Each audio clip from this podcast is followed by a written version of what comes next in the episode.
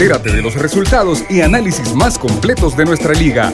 Esto es Los Ex del Fútbol. Hola, ¿qué tal? Buenas tardes, bienvenidos a Los Ex del Fútbol. Gracias por acompañarnos en este programa de jueves, el último del mes de febrero. Hoy tenemos un programa eh, para hablar acerca de las situaciones que se vivió en el partido de ayer, en la derrota que vivió la selección eh, femenina en la Copa Oro de esta modalidad. Eh, caímos frente a la selección de Paraguay tres goles por dos con un hat-trick de Jessica Martínez. Anotaron para nuestro país Samantha Fisher y Daniel Fuentes eh, respectivamente. Además también eh, tenemos una interesante llamada telefónica. Sabemos que no hay jornada esta próxima semana debido a la jornada, este próximo fin de semana debido a la jornada electoral. Pero ya el miércoles también se viene eh, una nueva jornada del fútbol nacional, la jornada número 9, y por supuesto vamos a hablar de la CONCACAF Champions Cup. Don Lisandro, ¿cómo está? Bien, y fíjate que no hablamos del partido entre Saprissa y Filadelfia. Ayer Y sí, uno no estuvo Buenísimo. súper, o sea, y Saprissa lo tuvo en la última jugada, dos balonazos que pegan en el travesaño en la misma jugada y después un contrarremate que pasa Cerquita. cerca de la línea de gol y terminó perdiendo la clasificación después de que iba ganando. Así es que una lástima para ellos, pero bueno, hicieron un buen torneo. Manuel, ¿qué tal? Bien, Diana, sí, partidazo. La verdad es que dejamos escapar esa oportunidad de platicar de ese partido porque, eh, contrario a como sucede con otras eh, ligas, cuando se enfrenta un equipo de MLS contra un equipo, por ejemplo, de nuestro país, pues no necesariamente se cuando quedamos eliminados no se percibe como si eh, lamentablemente lo dejamos ir, ¿no? En este caso, quien pareciera ser el gran perdedor de la serie es Saprissa por cómo se dio todo y Saprissa estaba controlando la eliminatoria hasta cierto punto, incluso con un jugador menos en algún momento eh, Filadelfia y deja escapar la clasificación. En último momento también esa oportunidad eh, fue bastante bueno el partido. Todo el tiempo complementario lo jugó Filadelfia con un jugador menos. Con un jugador menos. Aparte de eso, hablar de nuestra selección femenina que cierra la participación en la primera Copa Oro, que logra anotar sus primeros goles, logra hacerse presente en los marcadores de Copa Oro. Eh, interesante también cómo se dio la eh, clasificación de Costa Rica eh, después de quedar empatada en todo con su Con Puerto Rico. Así es. Profe.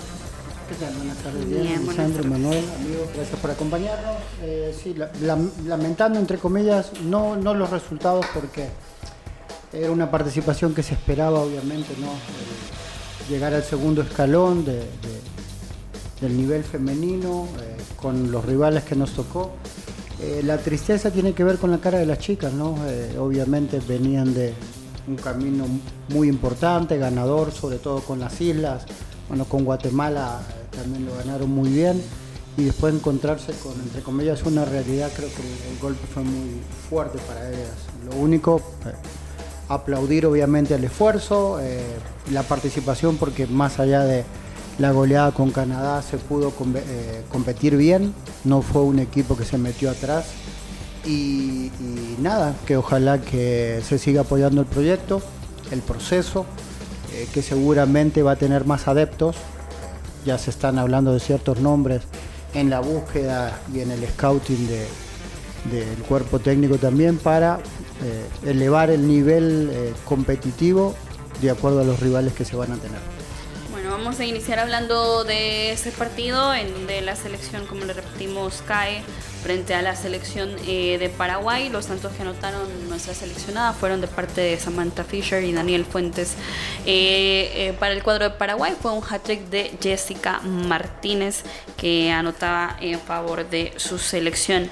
Hay interesantes pasajes, creo que sí, nos vamos a revisar todo lo que pasó en el partido desde una, no vamos a decir una alineación que, que varía demasiado, pero sí en cuanto al posicionamiento de algunas de sus jugadoras fue importante y sobre todo interesante el explotar lo que ellas pueden dar y lo que pueden aportar para una selección, como es el caso de Samantha Fisher, que lo hace ya en su posición habitual, como lo es en el equipo en el que milita. Y además sabemos también las bajas que tuvo esta selección eh, previo a enfrentar a la selección eh, de Paraguay. Creo que en cuanto a los partidos que disputamos, tanto frente a Canadá y Costa Rica, yo creo que no sé si todos van a estar de acuerdo que fue el mejor partido, la mejor cara que se le vio a la selección en esta Copa Oro. Y tiene que ver con muchas situaciones de juego anteriores. Una derrota muy fuerte frente a Canadá. Se pensaba que frente a Costa Rica se podía empatar o aún ganar también el partido.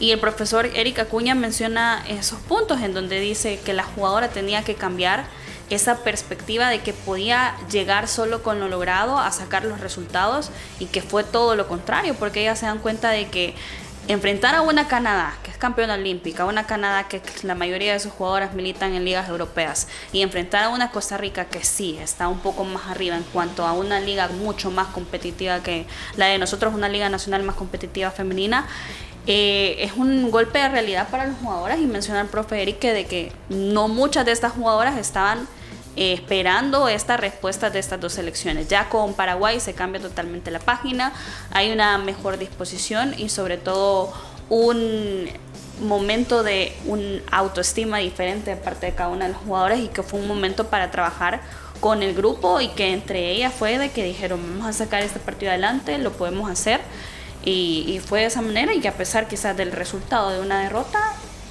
no vamos a decir que quedamos satisfechos porque creo que todos queríamos una clasificación, pero sí nos deja entrever lo bueno que tiene nuestra selección parada. Sí, Diana, yo creo que sin duda alguna es el mejor partido de la, de la Copa Oro que se realizó. Pasa por varias cosas y no necesariamente por el cambio de nombres. Eh, sí entiendo que, por ejemplo, hay una mayor comodidad en la posición que juega Samantha Fisher el día de ayer juega como doble 5, no se contaba con Victoria Sánchez. Eh, recordemos que Victoria jugó bastante forzada eh, la Copa Oro desde el principio.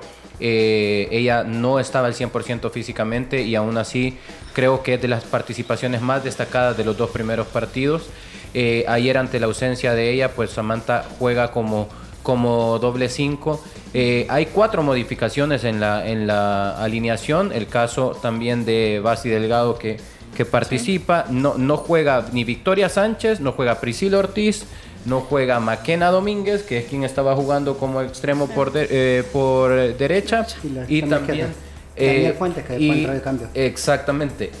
esas son las, las dos modificaciones. Cambia los dos extremos, cambia un contención y cambia un central. Eh, se sintió cómodo el equipo. Eh, creo que las cuatro que modifica no es necesariamente debido a eso la mejora del equipo. Creo que pasa más por un tema psicológico y de asentamiento en una competencia. Los primeros dos partidos... Después, también eh, el gran esfuerzo que se hizo, porque como decimos, más allá de que los resultados, sobre todo contra Canadá, el arranque, eh, si bien fue una goleada, el equipo no se refugió atrás, pero tocó correr atrás de la pelota a todo momento para conseguirla y sobre todo para tratar de recuperarla. Creo que también eh, ese gran esfuerzo físico hizo que tuvieran que, rotar de alguna forma. Porque en el partido pasado con Costa Rica, y que fue algo que a mí me extrañó, en el medio tiempo saca a McKenna y saca a Fisher. Que para mí, yo, el entrenador las conoce mucho más, pero tiene que ver con eso, ¿no? De un gran desgaste físico de ellos. Sí, eh, creo que, para mí pasa mucho por un tema psicológico también. Eh, pensar que, es nuestra primera participación en una copa formal, que los primeros dos partidos, el primero fue caótico eh, porque hay un, hay un derecho de piso que pagar psicológico, estás enfrentando tus, primeros partidos y luego el sentir que ya no te jugás tanto en este último partido, ¿no? Si bien es cierto, matemáticamente había aún posibilidades, pero en el subconsciente tú sabes que estás jugando un partido que no necesariamente hay la presión de una clasificación, que no teníamos nada más que perder y nuestras jugadoras pues ayer creo que pasan por los tramos más largos de ataque posicional que podíamos ver. Ayer tuvimos eh, secuencias de 10, 15 pases, por ejemplo, cuando desde atrás poníamos la pelota al, pie, eh, al piso, cuando se jugaba por izquierda, por ejemplo, con, con Plata y conectaba por dentro con, con Fisher, conectaba por dentro también con, con Brenda. Entonces, en un ataque posicional, nuestra selección eh, ayer se vio mucho mejor, sin tanto miedo escénico de lo que podía representar los primeros partidos. Ahora, eh, perdón, Manuel, ahí yo tengo una, una observación eh, cuando el entrenador habla de que algunos jugadores eh, o algunas jugadoras no están para este nivel, que va a haber cambios, y él habla en el segundo tiempo también que para mí equivocado porque no tenemos equipo para eso, que hizo un ataque más lineal, le tocó pelotear en el primer tiempo también lo hizo por momentos contra un equipo paraguayo que por historia el fútbol paraguayo lo primero que tiene es juego aéreo y bloque bajo, ¿no? Entonces tú estás hablando de lo mejor de la selección fue con la pelota abajo y con circulación de balón. Entonces, eh, eh, obviamente uno está opinando sobre lo que vio, pero a mí me parece que los cambios que deberían hacer está bien si el equipo te ahoga, hace un ataque lineal porque tenés jugadores rápidos, ¿no? Maquena, Daniel, eh, Brenda Seren, son jugadores que son rápidos y en el uno contra uno te pueden desahogar. Pero creo que la base de este equipo es mejorar la circulación de balón para tener el control del partido. Ayer faltó tener el control del partido. Cuando estábamos en, el eh, partido arriba lo, en el marcador. Lo jugaron y lo compitieron, siempre al borde. Cuando tenía el porque nunca tuvo el resultado a favor, cuando tuvo el resultado a favor, le faltó ese control. Ahora, todo lo bueno que estamos hablando eh, tiene que ver con el cierre de la competencia. Estamos quedando fuera. No es que este cuerpo técnico no tenga el crédito suficiente. Definitivamente es todo lo contrario. Es un cuerpo técnico que tiene todo el crédito para dar la confianza de poder continuar con el proceso. Pero esta competencia va a tener rédito sí solo si se hace autocrítica. Y una autocrítica bien hecha qué tanto la responsabilidad es solo de jugadoras o qué tanto la responsabilidad de los resultados también eh, forma parte eh, del, cuerpo técnico, en qué momentos debo arriesgar, en qué momentos dentro de la competencia yo sé que nuestro ataque no debe ser tan directo, sino bajar la pelota, porque los mejores tramos de la selección nos demuestran que las chicas tienen capacidad para intentarlo, como para competir. El partido de ayer se vio 100% competible Ganable, eso es otra historia, pero competible con Paraguay, definitivamente nos vimos de tú a tú en incluso la tenencia de pelota. Repito, la enseñanza, el aprendizaje de esta Copa Oro va a depender de la autocrítica y la autocrítica también pasa por replantearte si la fase ofensiva la tenés bien. Exacto. Replantearte si eh, tengo eh, yo a mis jugadoras arriba para pelear la primera pelota. Si me voy a eh, si mi ataque directo depende mucho de qué tanto yo recupero la segunda pelota, porque la primera definitivamente va a ser difícil pelearla con Brenda, ¿no? Con Brenda en arriba, difícilmente la vamos a, ganar. Y ahí está el movimiento que hablamos, ¿no? Ayer eh, Samantha Fisher jugó un grandísimo partido porque jugó en, el lugar donde juega siempre, debido a tener de una delantera como eh, Brenda Seren a Fischer la ponen más cercano para esta situación. Si jugás directo necesitas a alguien eh, con, una estatura eh, más importante para poder pelear y que Brenda eh, eh claro, flote para la segunda pelota y tenga más espacio. Porque la hace jugar. Fischer ayer jugó la mayoría del partido de frente a la, cancha, digamos, ¿no? con todo el panorama. Normalmente lo juega de espaldas y ahí es donde sufre ella mucho más. Y por último, nada más, dentro de replantearnos eh, si está correcta la fase ofensiva, que eso depende mucho del entrenador. Sí, el aprendizaje más, eh, el aprendizaje más claro que debe haber es la fase defensiva. Yo creo que la fase defensiva, sin lugar a dudas, en eso sí hay que hacer una autocrítica, porque definitivamente estamos yéndonos de la competencia con mucho gol encajado, con muchísimo gol encajado. Somos la segunda selección más goleada del, torneo. Eh, y que eso, si, nos fijamos, por ejemplo, Costa Rica con un gol menos que hubiera recibido, pues habría clasificado directo, ¿no? Los goles en estas copas te dan la clasificación. Entonces, eh, la autocrítica viene también por qué tanto estoy ejecutando la parte, la fase ofensiva y cómo puedo replantearme o mejorar a dónde estoy defendiendo. Si, debo defender lejos de mi arco, si en qué momento debo defender más cerca de mi arco. Creo que soy redundante en ese tema, pero creo que es lo que más nos ha afectado, el no entender cuándo eh, debo plantear mi defensa lejana a mi arco y cuándo debo plantear mi defensa más cercana a mi arco. Don Lisandro, con respecto a las declaraciones que también hace el profesor Eric Acuña, menciona de que lo más importante para él en esta Copa ahora es el aprendizaje en cuanto hay que saber perder. y que al final se dieron cuenta sus jugadoras que tienen que saber perder, que cuando un partido se cae con una derrota, digamos, abultada, te tienen que dar cuenta de que hay un siguiente partido y que tienen que hacerlo mucho mejor.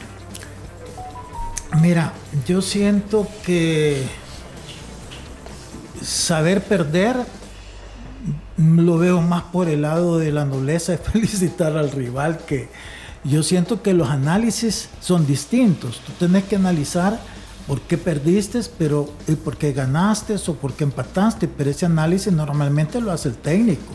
Las jugadoras tienen que seguir las indicaciones del técnico, pero el análisis no es tanto de las jugadoras o de los jugadores si fuera una selección masculina, sino que de los técnicos. Por eso yo decía que él tiene que saber hacer la lectura para poder sacar conclusiones. Si tú siempre puedes sacar conclusiones positivas, de las derrotas, ¿verdad? Porque lo que tú tenés que tratar de evitar es precisamente no perder, porque si, si, si perdés siempre, pues de nada sirve, más experiencia que tengas, si no sacas buenas conclusiones, hacer buenos análisis para llevarlos más adelante a la práctica, de nada sirve, pero esas son funciones de él, no de las jugadoras. Este, yo lo que siento es que él tiene que replantearse, mira, aquí hay que partir de una realidad. Y es que no tenemos una... ya dije yo que no tenemos liga femenina. es un chiste la liga femenina nuestra. Entonces, para este tipo de competencia tenés que ir buscando como, como piezas por aquí, piezas por allá para armar un rompecabezas. Y eso siempre te va a poner en desventaja ante cualquier rival. Porque de repente, vaya, tú tenés ahorita una gran Brenda Serén, pero ¿y el día que no esté Brenda Serén, qué te queda? No tenés de dónde escoger mucho. Entonces, lo primero aquí, en lugar de estar pensando que con el análisis de esta jugadora puedes corregir para mejorar, es que primero tenés que ver la liga donde salen las jugadoras, porque eh, también no vas a andar de turista por todo el mundo, ver donde hay una salvadoreña. Para hacer una recogida. Para hacer una recogida, o sea, tenés que, que trabajar con tu base y eso no, no lo tenés, eso es lo primero. Segundo, tenés que ver que realmente en esta selección, para el nivel de las islas, demostraste que tenés capacidad. Pero ya para una competencia ya más formal, con selecciones que tienen ligas mucho más establecidas que nosotros, no tenés ese nivel, porque más allá que, que jugamos un poquito mejor hoy, que jugamos un poquito peor, esas son cosas subjetiva, porque también depende del otro rival, cómo enfrentó el juego, si ya se sentía también clasificado, porque vale lo que tú puedas pensar o justificar de tu selección, pero ¿y qué pasa del otro? Correcto. Entonces, la realidad es que solo anotaste dos goles en tres partidos y te metieron 11.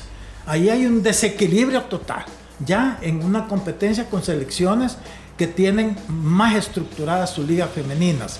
Entonces ahí no es cuestión de que eh, las jugadoras tienen que, aprender a perder.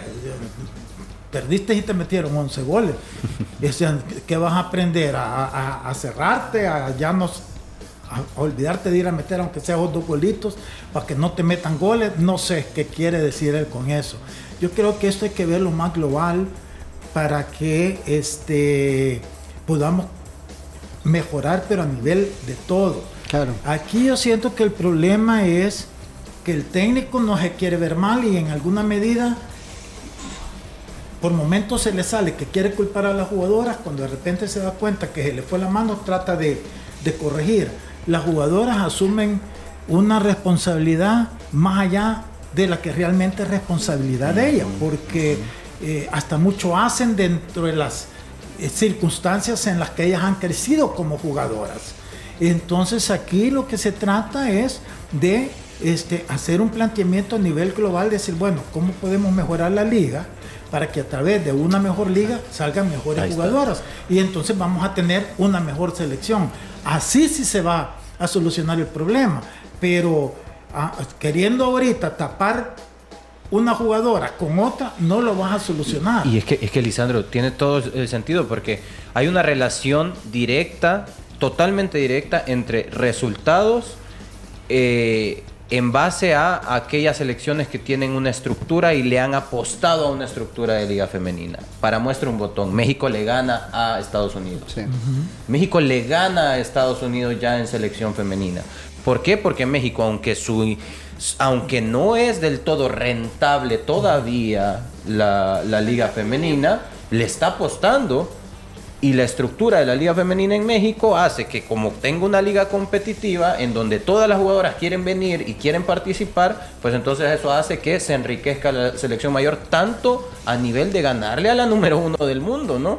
Sí, pero te voy a decir una cosa, pero que tampoco te confunda. No quiere decir que México está mejor que Estados No, Unidos. no, Estados no, no, Unidos no. de repente pasa por esas sus, Pero- sus pero transformaciones. Es lo que usted habla de la cuestión de inversión, hacer mejor la liga. Jenny Hermoso llegó a jugar a México, ¿no? Siendo campeona del mundo. Sí. Entonces tiene que ver con una inversión para mejorar la liga futuro. para tal vez él- él- se encontraron con ese resultado hoy que tal vez no sea la realidad completa. Sí, no, pero son, son momentos y, Ah, y- y dice y que, la te- liga va a ir a más. Y que te, y que te ayudan un Claro. montón en esos momentos. Pero, pero es que aquí lo que hay que ver es eso, porque mira, entonces el técnico trabaja también con más elementos y menos presión. El técnico ahorita, de repente, eh, a él hace su labor, mejoran las cosas a nivel de, del Caribe y todo eso. Entonces él ya se siente envalentonado y se le olvida la realidad. Claro. Hoy lo han vuelto a poner en la realidad. Entonces él es manejar esa realidad ahorita le está costando, porque entonces es aceptar un fracaso. Y entonces él quiere ver cómo debía ese fracaso también en las jugadoras, cuando realmente no es un fracaso. No, no es un al Ni de las No jugadoras ni fracaso, de él. ¿Por qué? Porque bajo las circunstancias que ha tenido que trabajar es lo mejor que se podía hacer. Sí. Por eso es que yo digo que hay que tener mucha madurez a la hora de expresarte. Porque cuando tú hablas solamente por querer decir algo en el momento, tú puedes confundir y confundir la opinión pública o asumir una responsabilidad que no tenés que asumir. Entonces yo creo que acá lo que queda es que la, la comisión normalizadora y posteriormente una federación realmente evaluar cómo se puede mejorar la liga. Es que- ya tenés identificado un técnico que sabe trabajar, que no sabe expresarse es otra cosa, que sabe trabajar. Tenés dentro de todo alguna que otra buena jugadora.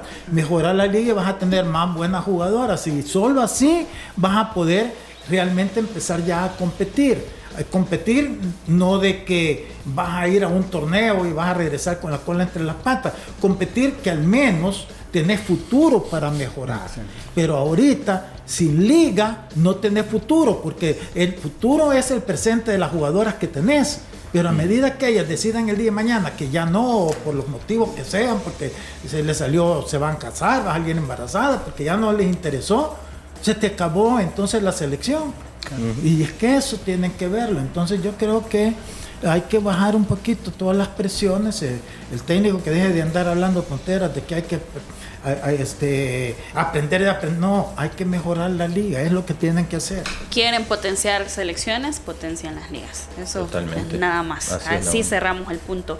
Eh, también vamos a hablar acerca de cómo quedan los cruces. Manuel menciona algo muy interesante y es que CONCACAF definía cuál era el criterio con esos empates que tuvieron en todas las situaciones, tanto en la selección eh, de Puerto Rico y de Costa Rica.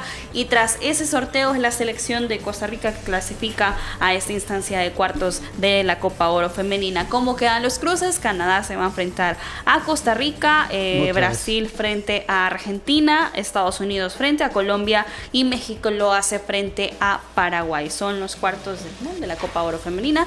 Hacemos una pausa y ya regresamos. Los ex del fútbol. Regresamos.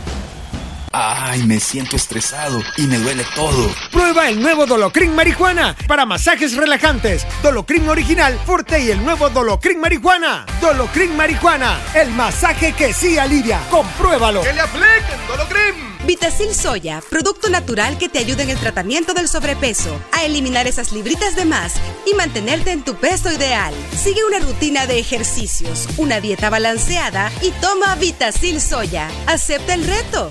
Laboratorios Suizos, innovando con excelencia. El único programa con personas que han vivido el deporte rey. Escúchalos De lunes a viernes de 12 a 1 de la tarde por Sonora FM 1045. Síguenos en nuestras redes sociales como los ex del fútbol. Si tú tos quieres quitar, tosil debes de tomar. Si te duele la garganta, con tosil lo olvidarás. Para esa tos que no te deja tranquilo, toma Tosil. Tosil en sus cinco presentaciones. Tosil con sabor a miel, para la tos con flema. Tosil original para la tos seca. Tosil infantil. Tosil caramelo, refresca la garganta. Tosil fórmula 4x4 para la tos rebelde. ¿Y tu tos? Tosil. Laboratorios Suizos, innovando con excelencia. En caso de duda, consulta a tu farmacéutico. Continuamos con los ex del fútbol. Los Continuamos con más de los ex del fútbol y como lo comentábamos este fin de semana debido a la jornada electoral no hay jornada, se corre esta jornada número 9 para la próxima semana, el miércoles específicamente y sabemos también cómo está la situación del descenso en algunos en los equipos de la primera división como es el caso de Platense y el cuadro de Santa Tecla. Santa Tecla que tiene un partido pendiente frente al cuadro del Club Deportivo Águila, tiene cuatro derrotas, dos victorias y un empate, los dirigidos por el profesor Juan Ramón Sánchez. Aquí vamos a tener la oportunidad de conversar y hablar un poco más a fondo acerca de la situación interna del equipo tecleño que va a retornar también al Estadio Nacional Las Delicias aproximadamente a mediados del mes de marzo para eh, poder ya eh, disputar sus encuentros en condición de local en ese escenario deportivo, que era algo que la afición tecleña estaba pidiendo y creo que no solo la afición, sino también cada uno de los jugadores al ya no llevarse los partidos a la Mercedes Campos de Sonsonate. Vamos a darle la bienvenida al profesor Juan Ramón Sánchez. Hola, profe, ¿cómo está? Le saluda Diana. Bienvenido a los ex del fútbol. Hola, profe, ¿cómo está? Bien, bien, buenas tardes. Bien, digo yo, gracias a Dios. Buenas tardes, profe. Gracias por tomar la llamada. Eh, me da mucho gusto saludarlo nuevamente. Eh, todos saben que le tengo un cariño muy especial al profe Juan Ramón Sánchez. Pero, ¿qué tal, profe? Gracias. Igualmente, usted sabe. Gracias, profe. Creí que a mí me tenías el cariño. También, Dalí. A todos les dice eso. Ya me puso celoso, profe. ya se enojaron los compañeros ahí de la SED, ¿verdad? ¿Qué tal, profe? ¿Cómo está? ¿Cómo está el equipo también? Eh, tras un parón muy largo, no disputar en la jornada anterior frente al Club Deportivo Águila, pero me imagino que preparando muy bien también ese encuentro eh, que tendrán el próximo miércoles frente a Metapan. Sí, fíjese que gracias a Dios, bueno, como decimos, las cosas no vienen por sí solas, vea, siempre hay algo que, que impulsa quizás que se tomen decisiones y al final pues uno lo considera negativo y otro positivo. En el caso personal podría decir de que quizás en lugar de afectarme, yo creo que nos, nos ayuda el hecho de tener más días para poder preparar el siguiente juego. Eh, la verdad que venimos de perder un partido que, que no hubiéramos querido, pues, eh, por supuesto, perder de esa manera. Pero el hecho de haber suspendido el partido contra Águila creo que nos favorece por el hecho de que hay algunos jugadores que no están físicamente bien y estos días, pues por supuesto, nos ha ayudado para, para nivelar un poco las, las cargas que, que los muchachos necesitan para poder estar en óptimas condiciones para el siguiente juego. Hola, profe, un gusto saludarlo. Usted sabe que también se le tiene un gran, un gran, un gran cariño. Eh, nos hemos saludado en varias ocasiones. Y... Sí, muchas gracias. Yo igual, un reconocimiento público lo hago pues por el hecho del- del- de la manera como ustedes hacen su trabajo, que para nosotros es importante también. Bueno, profe, un gusto. eh, Deseándole siempre lo mejor. Manuel Salazar le saluda. Muchas gracias, muchas Qué- gracias. Qué gusto tenerlo por acá. Quiero, quiero consultarle. Hablamos de la parte física. El tiempo entre partido y partido, pues usted nos menciona, ha, ha favorecido para poder recuperar y tener mejor, lo mejor posible físicamente a los jugadores. Quiero consultarle de la parte psicológica, ¿no? Que es bastante difícil eh, en, en este momento para un jugador. Y más aún considerando la cantidad de jugadores que tienen eh, muy probablemente su primera experiencia en este año, tal vez no en este torneo, pero sí en este año en primera división. Quiero consultarle cómo ve al equipo, cómo ve al grupo eh, en la parte psicológica, sabiendo que si bien es cierto el descanso viene bien en la parte física para la recuperación, el rival aprovechó y eh, aunque se tiene un partido menos, se separa tres puntos más. ¿Cómo está la parte psicológica del equipo, profe? Sí, fíjese que es una de las, de las cosas quizás que, y no digo que sea menos importante, pero sí le hemos dado eh, principal énfasis por el hecho de que la mayoría, acuérdese, son jóvenes y de alguna manera a lo mejor eh, su primera experiencia la están viviendo de esta manera, en la cual pues la presión crece, en el sentido pues de que los resultados para nosotros de repente no nos han acompañado, pero... eh, dentro de, lo que cabe a mi persona, pues definitivamente siento con una gran satisfacción de haber encontrado un grupo de muchachos verdaderamente obedientes, trabajadores, y, que he visto poco a poco la respuesta de ellos en cuanto a esa parte, la parte mental. Han superado algunos detalles.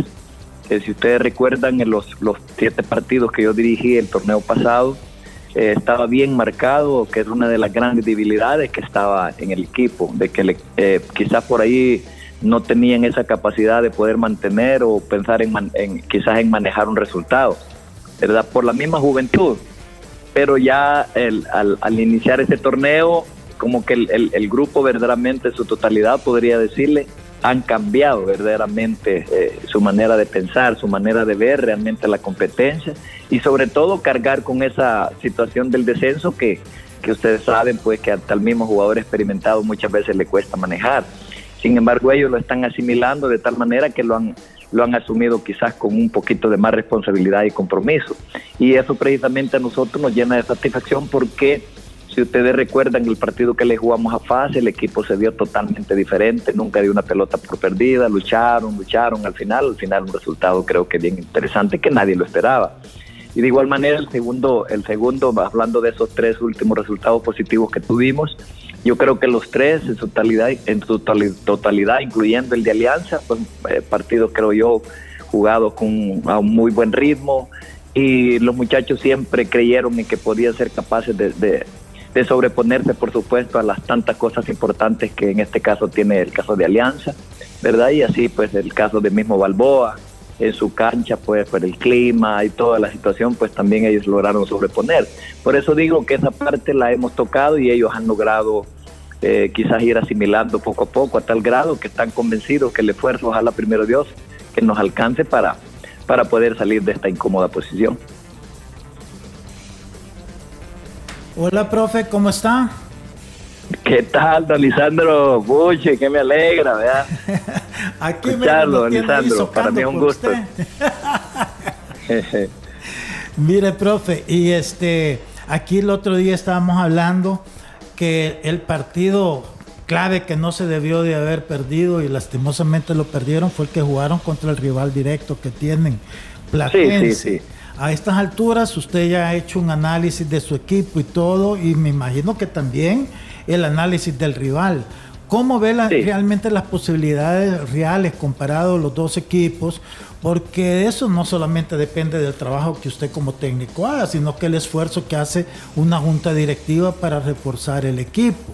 En este sí. caso, Platense pues ha hecho llegar jugadores eh, el caso del defensa Arizala, si no me equivoco, que había tenido una buena eh, eh, actuación con ellos, se había ido y ahora ha regresado y les ha dado esa fortaleza atrás. ¿Cómo ve usted sí. ya comparativamente? Porque me imagino que no solo está jugando usted con su equipo, tiene que estar pendiente del rival y comparado con lo que en este momento lo, los refuerzos que a usted le han llevado. Sí, fíjese, don Lisandro, que son de los detalles que que no podemos dejar de mencionarlos, ¿verdad? Eh, es cierto, la Junta Directiva está haciendo un gran esfuerzo para poder tener por lo menos lo necesario eh, para que los jugadores sobre todo pues se sientan cómodos y por supuesto pues el apoyo para nosotros como, como cuerpo técnico.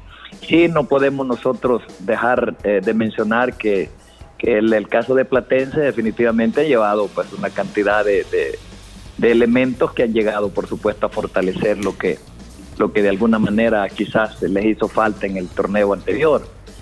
El caso de nosotros, eh, no podría decirle en su totalidad que son grandes jugadores, pero de alguna manera han sumado, aunque sea algo importante para el equipo, por ejemplo la experiencia de ellos eh, eh se es, es, bien notoria, sobre todo pues porque ya lo dije anteriormente, el equipo estaba joven, a lo mejor viviendo su primera experiencia eh, soportando estas situaciones que no es fácil, la presión de un descenso, eh, todos esos detalles de alguna manera afectan y es donde sale a relucir precisamente la, la capacidad de un, de un jugador ya, ya con sus partidos acumulados, vean, la experiencia. Entonces, ahí, por ahí pues nos han ayudado bastante. Incluso eh, podría decirles de que estamos a la espera de que eh, hay otro muchacho de los que prácticamente ha jugado como 20, 25 minutos. Yo lo sentí que no andaba en una forma física adecuada y es por eso que no ha tenido oportunidad. Pienso precisamente darle lo más pronto posible el, espacio para que él pueda mostrar sus verdaderas condiciones. El delantero es un jugador joven que se ha adaptado con facilidad pues, a la misma juventud del, equipo. Yo creo que es de, las cosas importantes que hay dentro de la plantilla.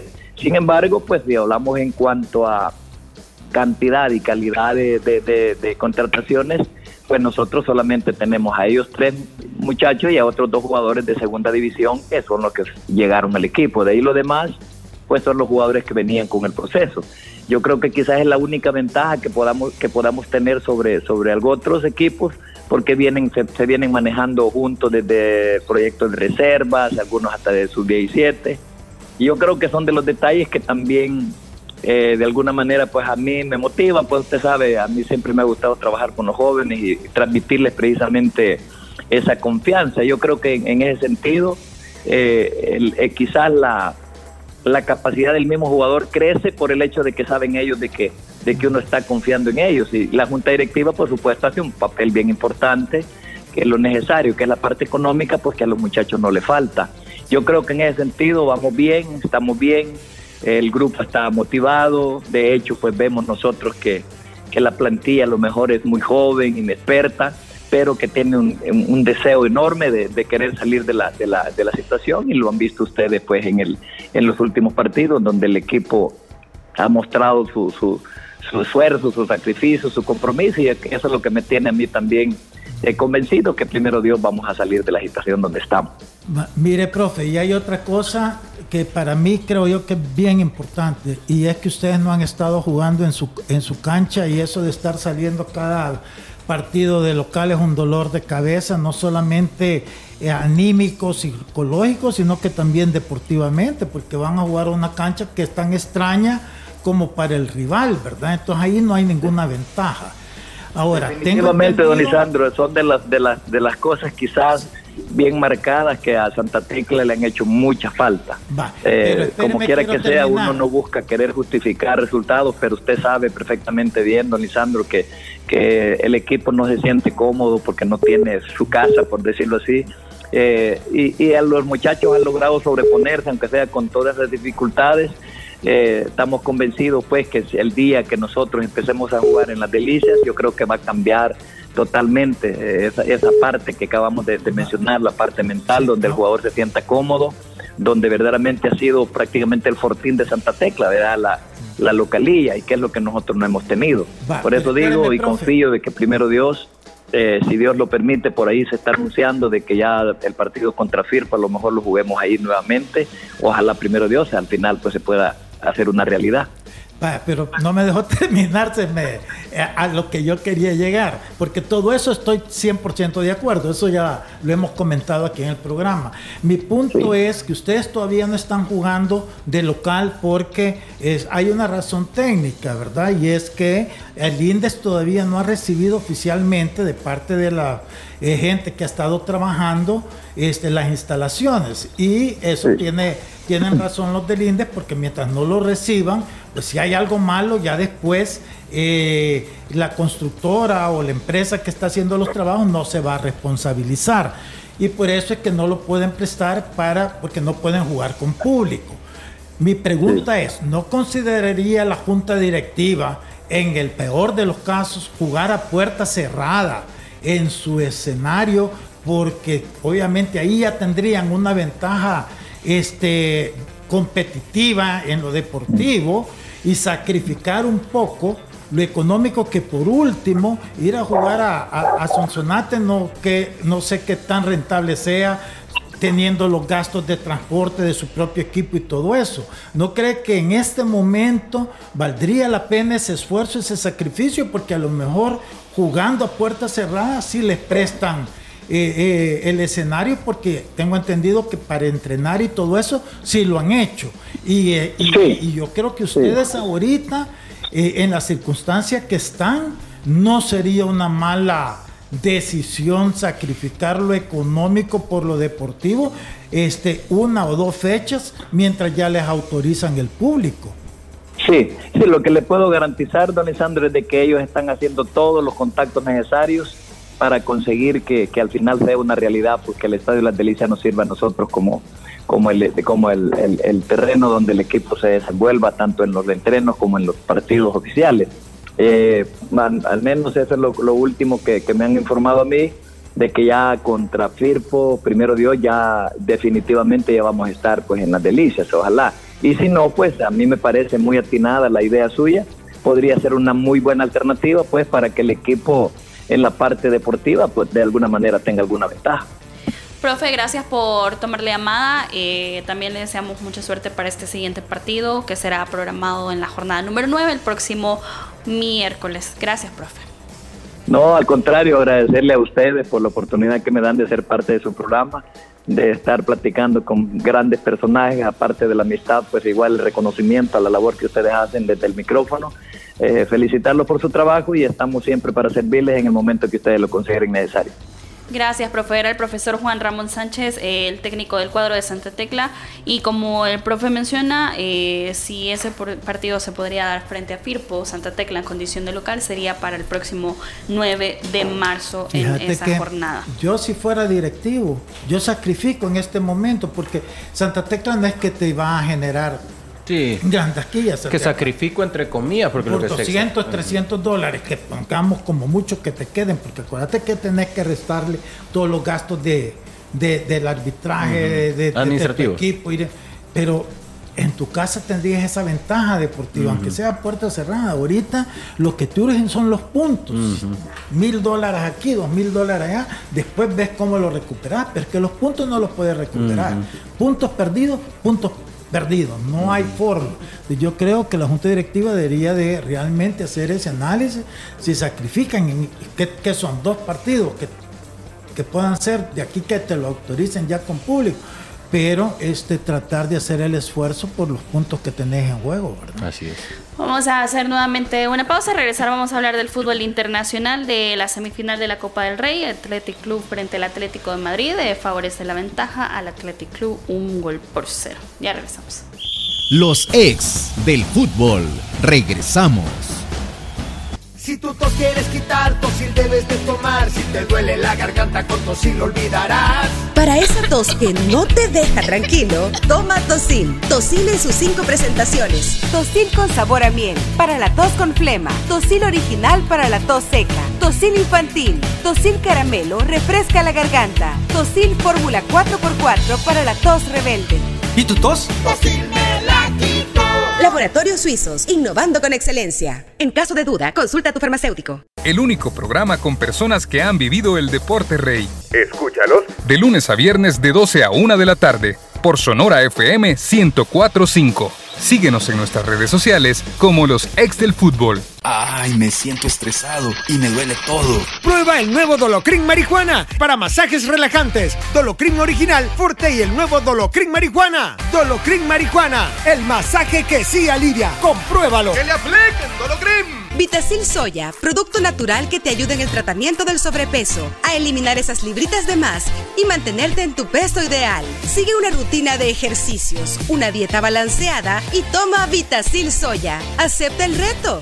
Laboratorios Suizos, innovando con excelencia. Continuamos con los ex del fútbol. Continuamos con más de los ex del fútbol. Gracias por su sintonía a través de Radio Sonora y de las diferentes plataformas digitales. Nos vamos también al fútbol internacional. Hoy son las semifinales de la Copa del Rey.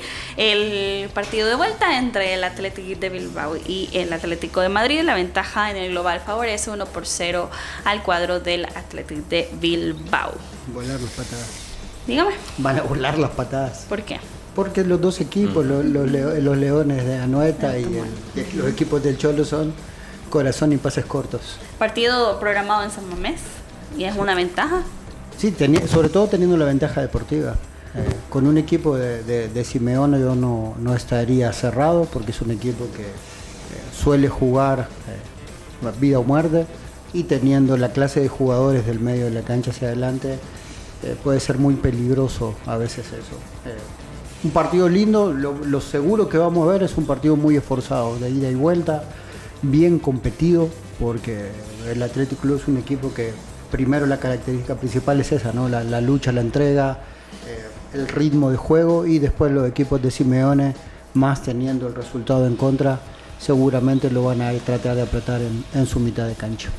Ahora yo lo que veo en el Atlético de Madrid, no sé si coinciden, ese equipo es como bien este no sé, es capaz de lo mejor y de lo peor. O sea, no- nunca mantiene una regularidad, ¿verdad? Parece como que fuera mero bipolar en su forma de juego, porque no, es cierto. No, un Hay equipo- partidos pero que hacen un- un gran y de repente van y pierden cuando tú menos esperas. Un equipo bien Y- emocional. Y por eso te das cuenta cómo empieza de repente punteando y después empieza a bajar, empieza a bajar.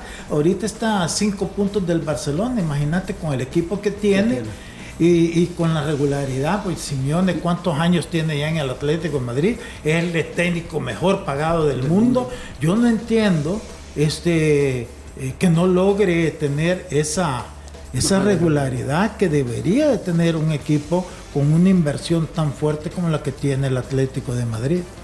No, eh, y apar- aparte de eso es, eh, yo, yo sí hago referencia a que el partido es, va a ser un partido muy físico, un partido muy, muy eh, disputado desde lo físico, puesto que ambos equipos son eh, caracterizados por ello, ambos equipos son caracterizados por eso, y aparte de esto hay que, hay que tener algo muy en cuenta que este partido puede representar un título. Y no es que el rival en la final sea fácil, pero recordemos que el título después de que quedó fuera el Barça y el Madrid es mucho más accesible para un Atlético también de Madrid o el que gane esta eliminatoria. Tú, eh, tú encarás este partido sabiendo que los dos grandes candidatos no están. Es como encarar una eliminatoria de, de CONCACAF sin Estados Unidos, sin México. Mexicana. Pues entonces sabes que si ganas este partido estás cerca de un título. Este partido puede representar un título, puede representar todo para estos eh, dos equipos que eh, su identidad, eh, repito, eh, es eh, parte desde lo físico. Así es que podemos esperar eso, un partido muy apretado. Fichita. Eh, lo ganan el Atlético, ah, se van a penales. Pasa el Atlético de Madrid. No, yo creo que el Athletic va, Bilbao. va a empezar, eh, Los juegan Leones en su entran. casa, ¿verdad? Sí. Es ahí es un equipo peligrosísimo, lleva la ventaja. Y hoy también hay con CACAF Champions Cup, el New England eh, Revolution se enfrenta al Independiente de La Chorrera. El global favorece al New England 1 por 0. Eh, a las 7:15 está programado ese duelo que será disputado en Massachusetts, Estados Unidos. MLS o Panamá. No, MLS. Sí, no, no, yo creo que aquí eh, entiendo que juegan en el Gillette Stadium en, Sí. en- en- en Boston. eh, es muy difícil apostar al CAI. Arbitraje salvadoreño. Arbitraje salvadoreño, bueno, eh, garantizado. Le duela a quien le duela. ¿Cuánto tiempo extra va a dar? Eso, eso debemos de apostar. Nueve minutos. New England. Y el, eh, el arbitraje está eh, por el profesor Ismael Alexander Cornejo, será el encargado de arbitrar este duelo eh, por la CONCACAF Champions Cup. Además, otro de los partidos que se va a disputar en unos minutos será precisamente El Salvador frente a Surinam.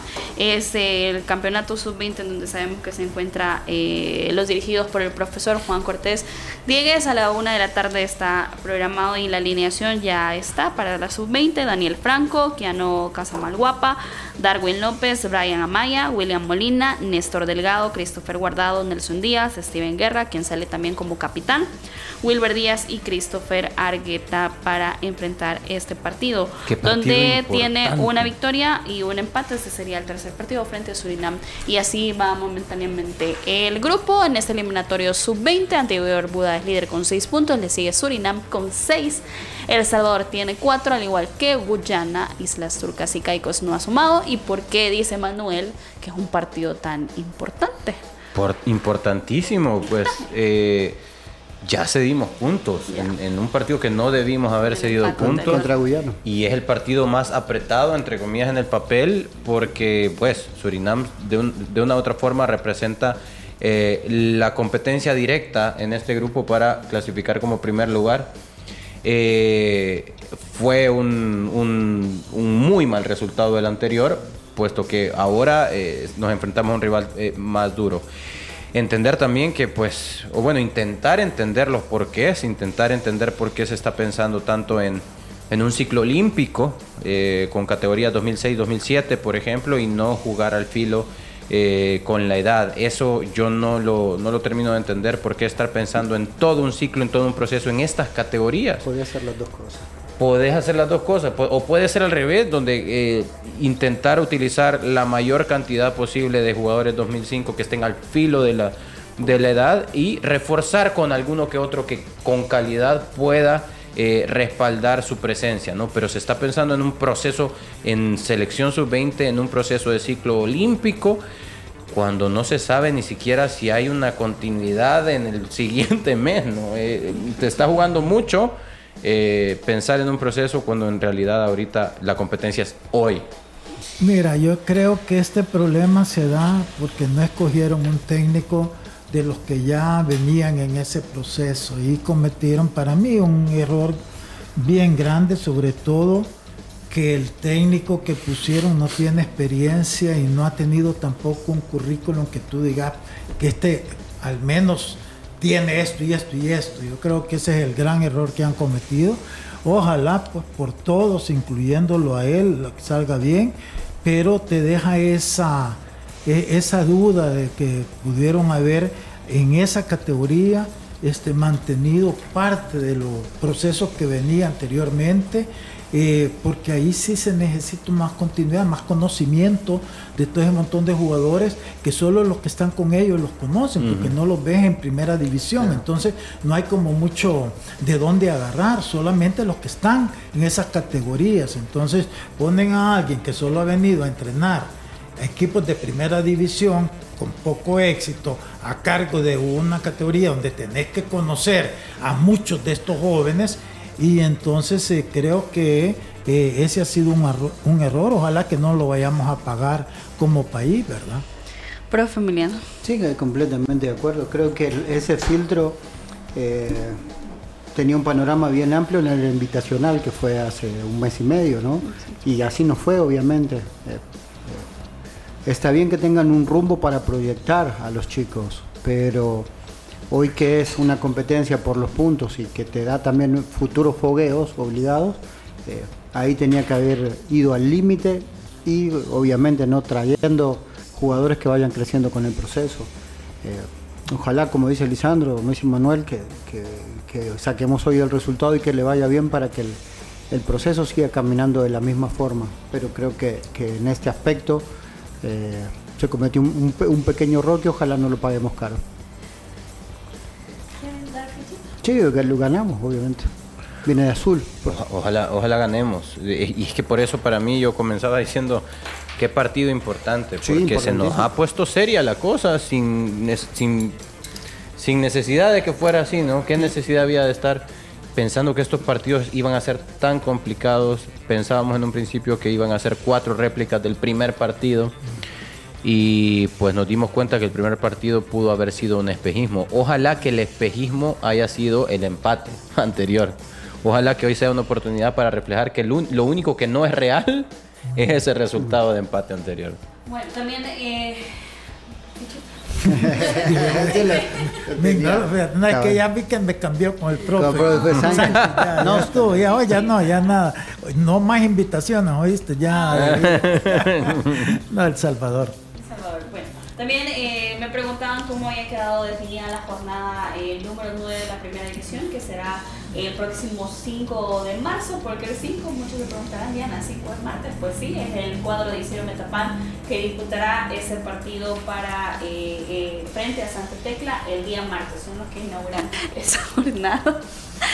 Eh, a las 7.30 en el Jorge Carrero Suárez Landa Verde. El resto de partidos sí se van a disputar el próximo 6 de marzo con tres partidos eh, en horarios eh, de la tarde y otros por la noche. El primer partido de miércoles lo va a disputar Águila frente a Platense en el estadio Corre Caminos en San Francisco Gotera, siendo, sabemos, Águila los locales administrativos. A las 3.15 Firpo recibe en el Sergio Torres Rivera a Jocoro. Eh, luego a las 3.30 en Aguachapán el Once Deportivo recibe en el Simeón Magaña a Dragón. Y por la noche a las 7.30 se van a disputar dos compromisos. Santa Rosa de Lima, eh, Municipal Limeño juega ante Fuerte San Francisco. Y en el segundo partido se disputará en el Oscar Alberto Quiteño, en donde Paz se mide a Alianza. Los equipos sabemos que hicieron una permuta por la sede, por lo que el cuadro santaneco será local para esta próxima jornada número 9 que inicia, recuerden muy bien, el día martes con este partido entre Metapan y el cuadro de Santa Tecla. Bueno, así queda la jornada número 9. Gracias por acompañarnos a través de Radio Sonora y de las diferentes plataformas digitales. Mañana vamos a tener mucha más información, así que le deseamos que tenga una feliz tarde. Esto fue Los Ex del Fútbol, el programa con el mejor análisis del fútbol nacional. Síguenos en nuestras redes sociales como Los Ex del Fútbol. El único programa con personas